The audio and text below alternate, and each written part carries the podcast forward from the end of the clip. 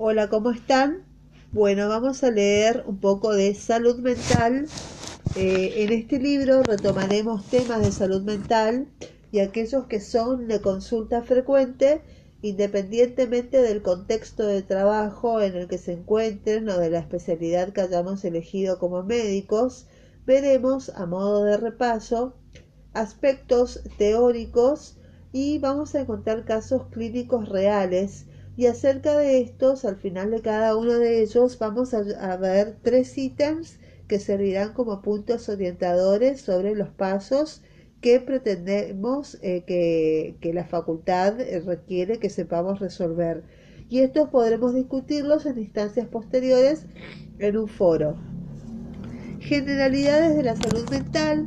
La salud mental se define como un estado eh, de bienestar en el cual el individuo, uno, puede afrontar las dificultades normales de la vida, es consciente, dos, es consciente de sus propias capacidades, tres, puede trabajar de forma productiva y cuatro, es capaz de hacer una contribución a la humanidad.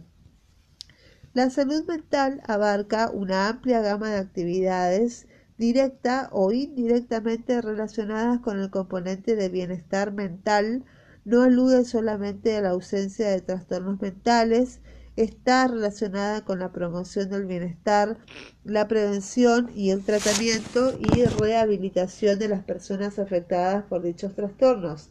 Hay una gran variedad de trastornos mentales, cada uno de ellos con manifestaciones clínicas distintas y que pueden darse en distintos momentos del curso de nuestras vidas, inclusive es posible detectarlos en conjunto con otras patologías, por ejemplo la hipertensión, trastornos de ansiedad o depresión, diabetes y depresión, procesos oncológicos y depresión, y así la lista continúa.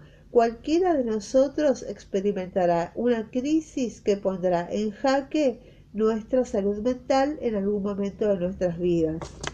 Generalmente la afectación se caracteriza por una combinación de alteraciones del pensamiento, la percepción, las emociones, la conducta y las relaciones con los demás.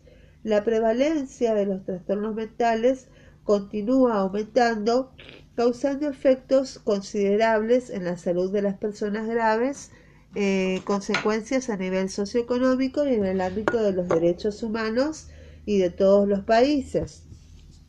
El 50% de las enfermedades mentales en adolescentes en el mundo surgen antes de los 14 años.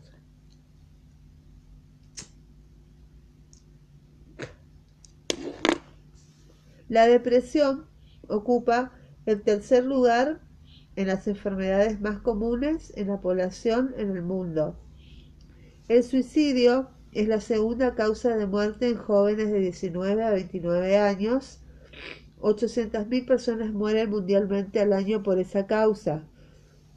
Las enfermedades mentales son la causa más frecuente de incapacidad en adolescentes del mundo y afecta todos los aspectos de salud y desarrollo tanto físico, desarrollo mental y desarrollo social. Esto está avalado por la OMS. A lo largo del recorrido que vamos a realizar en este libro, trabajaremos sobre aquellas patologías de la salud mental de más frecuente presentación y pretendemos que puedan adquirir los conocimientos teóricos y las habilidades clínicas requeridas para el abordaje de estos cuadros. También eh, Haremos hincapié en las habilidades comunicacionales, evaluaremos su juicio clínico y sus destrezas técnicas. Siempre los casos con los que trabajaremos estarán alineados con nuestro contexto sociocultural y epidemiológico. Bueno, hasta aquí llegamos por ahora. Después, en el, siguiente episodio, vamos a ver el tema adicciones. Mi nombre es Silvina Romero. Tengo un canal de YouTube que está en formación. Así que bueno, prepárense chicos y estudien mucho.